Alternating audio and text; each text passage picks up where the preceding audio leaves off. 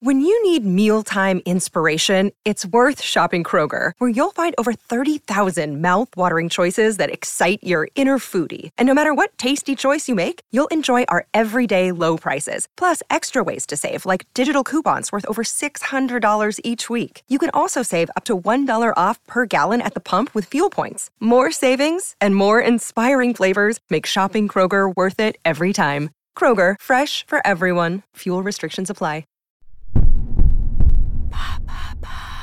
Comment la saga Black Panther a-t-elle survécu à la mort de son acteur principal? Merci d'avoir posé la question. Le 28 août 2020, Chadwick Boseman, l'homme qui a incarné Black Panther lors de trois longs métrages, est décédé des suites d'un cancer. Avant sa mort, l'acteur a ainsi pu boucler l'une des grandes phases de l'univers Marvel qui se termine par la victoire sur Thanos. Pourtant, l'histoire de Black Panther est loin d'être terminée, puisque le second volet intitulé Black Panther Wakanda Forever sort sur les écrans en France le 9 novembre 2022. Et les ingrédients semblent avoir été mis pour ne pas dénaturer l'histoire. Mais comment continuer à développer la saga Black Panther? Contrairement à ce que le titre du film indique, Black Panther n'est pas juste un personnage. Le film met en exergue un côté très manichéen, un combat entre le bien et le mal dans le but de sauver tout un peuple. Mais tout ça va bien au-delà du roi T'Challa, alias Black Panther. Car si le film fait un focus sur l'histoire d'un monarque en particulier, c'est surtout l'histoire du Wakanda, pays fictif d'Afrique, qui importe. Imaginer que la saga s'arrête après la mort de son acteur principal, c'est comme imaginer la fin d'un pays après la mort d'un dirigeant emblématique, ce qui n'a évidemment pas de sens.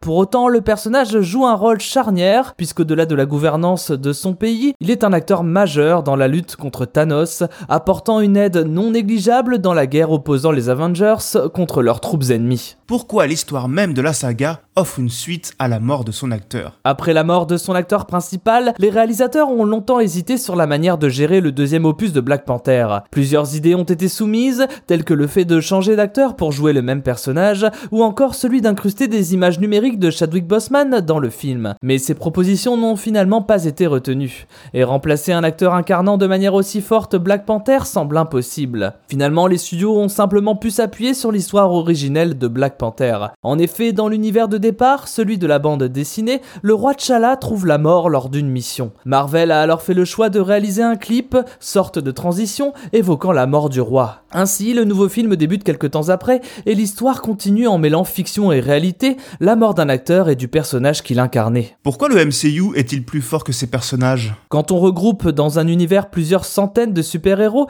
il faut s'attendre à voir apparaître certains caractères forts, et même certaines personnalités qui ne laisseront pas le spectateur indifférent. En effet, chacun pourra se retrouver dans l'intégrité du Captain America, dans l'humour de Star-Lord ou même dans la dualité d'Hulk. Parmi ces fortes têtes, on peut mettre en avant deux personnages qui ont marqué l'univers Marvel, Tony Stark, joué par Robert Downey Jr., et Chadwick Alias Black Panther. L'un représente l'excentricité mêlant le génie et la fortune à un égocentrisme qui frôle la caricature, l'autre donne une image de sage, soucieux des autres, le modèle du parfait monarque.